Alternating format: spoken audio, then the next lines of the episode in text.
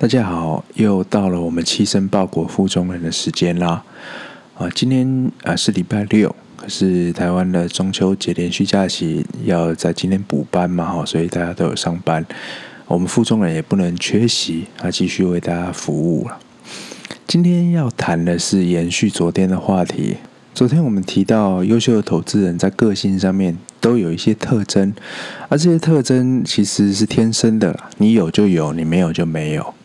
那不过我们做任何事都讲究方法，是不是有啊、研发出什么样的方法，可以让我们在做投资的时候，在面对市场的时候，能够保持心理的平静？这的确是有的，就是巴菲特经常提倡的市场先生的一个看法啊。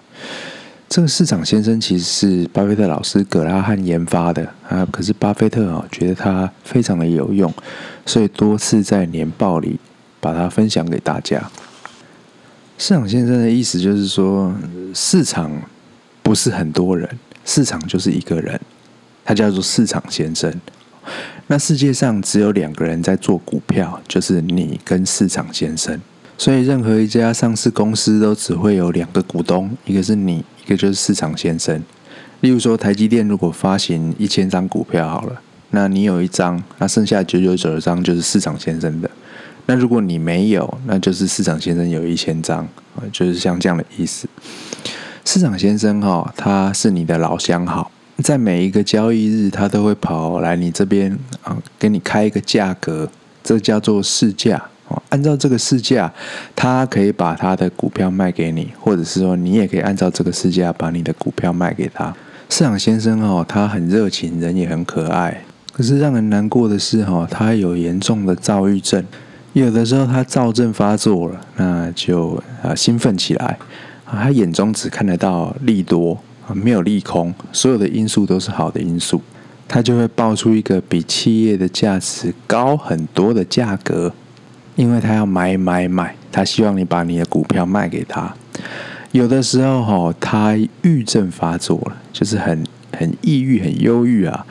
他眼中一片黑暗，只有看到利空的因素，完全没有一点正面光明的事情。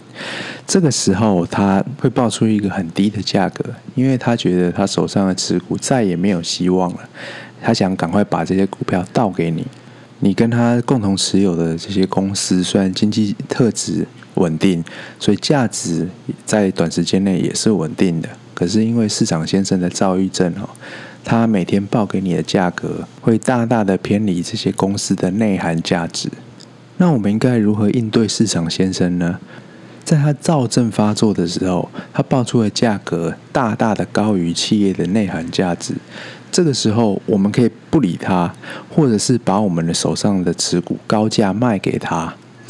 在他郁症发作的时候，他报出的价格远远低于企业的内涵价值，我们也可以不理他，或者是低价从他手里把这些公司的持股买过来，我们可以占他便宜。可是有一点是万万不能。就是你不能开始相信市场先生报出的这个市价，就是你们共同持有企业的真正的价值了。一旦你开始相信市场先生在躁郁症的时候报出来的价格是对的，那你就会在高价的时候追高，低价的时候杀低，变成了高买低卖。这种情况下，你要不赔钱也很困难了。要避免这种情况的方法，就是就你所要投资的公司，你必须切实的研究过，切实的去计算过它的价值。你算出来了，就会有信心，不会被市场先生牵着鼻子走。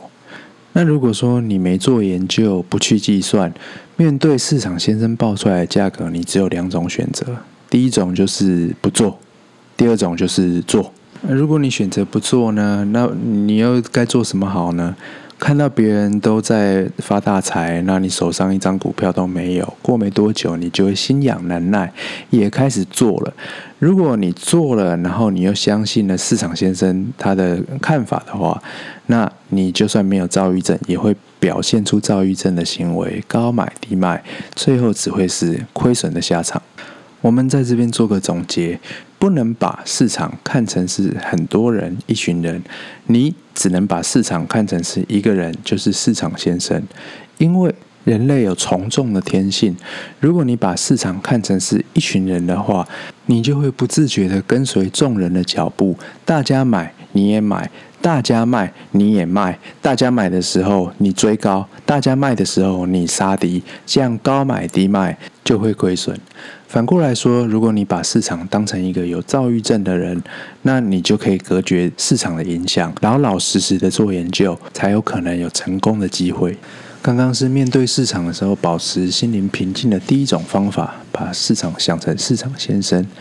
那第二种方法就是冥想，或者是禅修啦。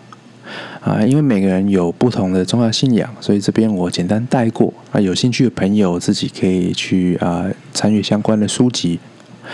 这个禅修或者冥想啊，其实很多人都亲身证实了。啊，像是贾伯斯 （Steve Jobs）。或者是呃桥水啊，Bridgewater 的 Ray Dalio，他他们都是冥想禅修的一个爱好者。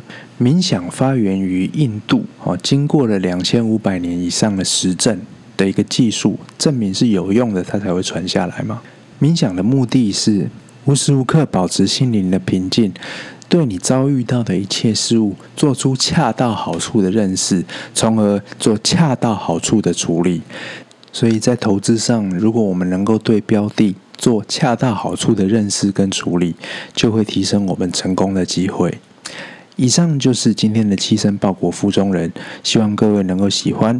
那现在有一个强烈台风正要接近台湾，希望大家能够做好防害准备，保持平安。谢谢各位收听，我们下次再见。